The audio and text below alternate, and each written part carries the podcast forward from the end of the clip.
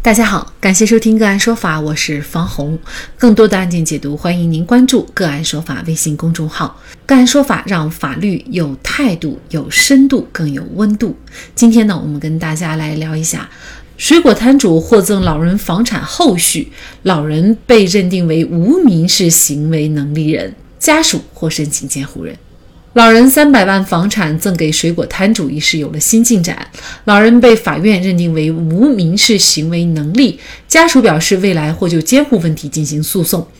据媒体此前报道，上海宝山区一名八十八岁老人的老伴和儿子都已经去世，一人独居，近些年在生活上受到小区水果摊主小游一家的颇多照料。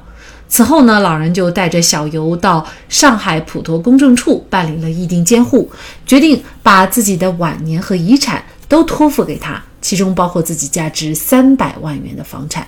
双方还做了遗赠抚养协议，其中的遗赠抚养协议对于受益人履行赡养义务有严格的义务要求，否则遗嘱订立人可以取消财产赠与。老人妹妹等家属得知以后，就一直质疑。老人在公证前就患有阿尔茨海默病的一些症状。前段时间呢，这件事情有了新进展。五月十八号，澎湃新闻记者从水果摊摊主代理律师高律师处获得了一份上海宝山法院的民事判决书。判决书显示，老人妹妹申请认定老人为无民事行为能力人，法院在二零二一年二月三号予以立案。申请人诉称，老人在二零一七年七月因病住院，经过诊断患有严重的老年痴呆症。目前，老人已经无法判断自己的意识和行为。判决书显示，司法鉴定机构出具的鉴定意见书指出，被鉴定人患有器质性精神障碍，目前应评定为无民事行为能力。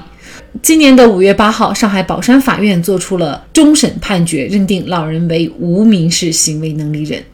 五月十八号，老人家属告诉记者，近期司法鉴定结果出来了，家属有义务监护老人，未来或就监护问题进行诉讼。老人现在还是一直待在家里，未来他们会对老人做进一步的安排，也要求未来做指定监护人。同时，五月十八号，记者还联系到了当时水果摊主小游，小游称他在二零一七年开始照顾老人，二零一九年双方做的公证，中间老人没有精神障碍。从二零二零年九月开始，老人才有精神障碍状况。小游说，老人家属现在找来，以后要诉讼就诉讼好了。老人被认定为无民事行为能力意味着什么？这份鉴定是否可以推翻两年前老人签订的议定协议和遗赠抚养协议？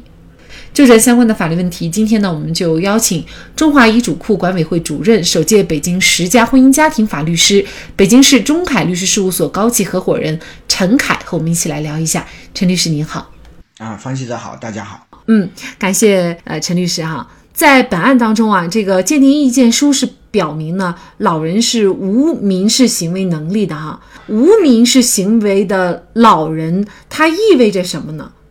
法院对老人现在的民事行为作出认定，它会产生几个结果。第一个直接的结果呢，就是因为老人他现在是无民事行为能力，所以呢，他老人呢现在有必要为他指定一个法律上的监护人，来保护他的人身安全，来替他做出一些民事行为，进行财产的管理和安排。所以，就本案而言，也就意味着争夺老人的监护权的这个事情呢，进入了一个一个新的阶段，就是要开始来确定谁可以做老人的监护人啊。也就是说，老人呢，他的监护人既有他之前议定监护的监护人，那么这个协议的监护人什么时候开始就位呢？就恰恰是在老人失去民事行为能力的时候。可以开始就位了。同时呢，在法律上，除了老人指定的监护人，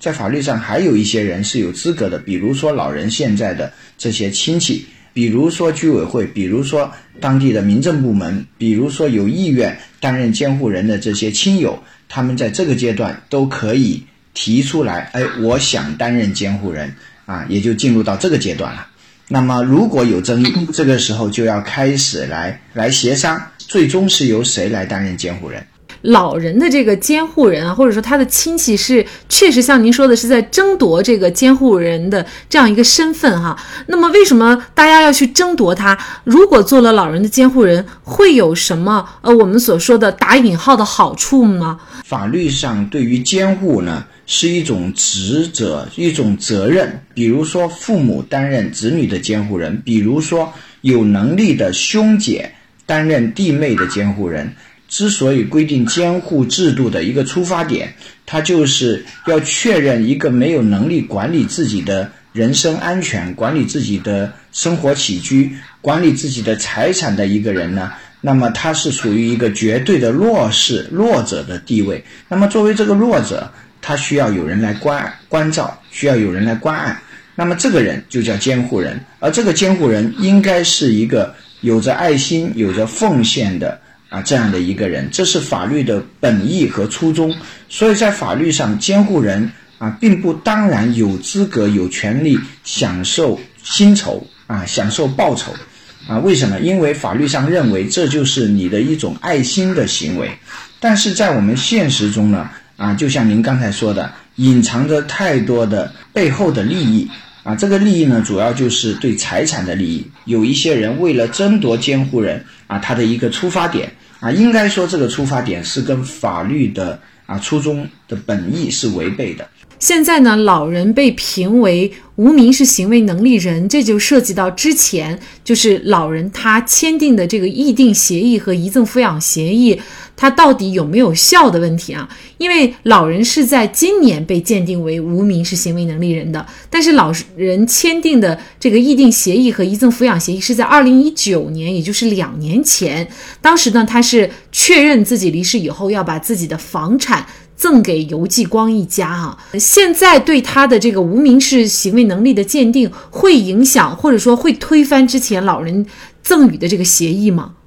法院认定老人现在是无民事行为能力，但是呢，法院所依据的老人的没有行为能力，他的依据的证据呢是综合的。第一方面呢，就是老人在二零一七年开始呢就患有老年痴呆，同时呢，老人现在的状况。是一个无民事行为能力，所以呢，在法院的这个认定背后呢，其实是啊隐藏着许多的啊可以争议或者说产容易产生争议的地方。这背后还有一个大仗要打啊，这个大仗就是我们所说的这个水果摊主，他是否有能力证明自己在给老人做这份公证时候，老人的精神状况是正常的啊？这个时候对他来讲是有风险的。这我想也是双方将来会争议的主要焦点。其实公证处他做公证，他是有严格的条件的。他对于这个行为人本身，他到底有没有这个行为能力，应该是必须要进行审查的。那么现在把证明义务推给邮寄光，让邮寄光来证明当时老人是不是属于一个正常的有民事行为能力的人，这个是不是又强人所难了呢？这也是反映了我们现在这个公证行业的一些困境啊。就是法律上对于公证的机构呢，就有很多的审查义务。那么其中一项审查呢，就是当事人是否是一个完全民事行为能力人。从公证机构他所做的这些审查来看，应该来说还是有一些不足和瑕疵的啊。为什么呢？因为呃，公证机构之所以判断老人是有民事行为能力，是根据老人当时的。跟公证机构之间的一个交流进行的一个谈话啊，做出的判断。但是应该说，这个判断不属于专业判断，是一种常识判断。而事实上，我们在司法审判的一些案件中，也可以看到公证机构呢，呃，因为对于当事人的精神状况判断失误，导致的公证无效，或者说导致的这个公证机构被法院判决承担。啊，比较大的民事责任这种案件呢，应该说屡见不鲜。那在这个案件里面，我认为公证机构还是不严谨的地方，有值得商榷的地方。呃，就是老人的亲属这一方，他会抓住的一个主要的攻击点。我们确实是无法得知老人当时的。真实的意愿，嗯，所以呢，这可能就是引发一个问题，就是老年人的这个权益怎么保障的问题，呃，能不能够完全的按照自己的意愿，想把自己的财产或者是心愿进行实现的问题？那您怎么看呢？好心不一定能办成好事啊，因为办好事是需要有能力啊，特别是啊涉及到法律问题的时候，需要有专业能力啊。如果我们没有专业能力呢，好心不一定能办成好事啊，可能会把好事办砸啊。所以大家要啊明确，就是有意定监护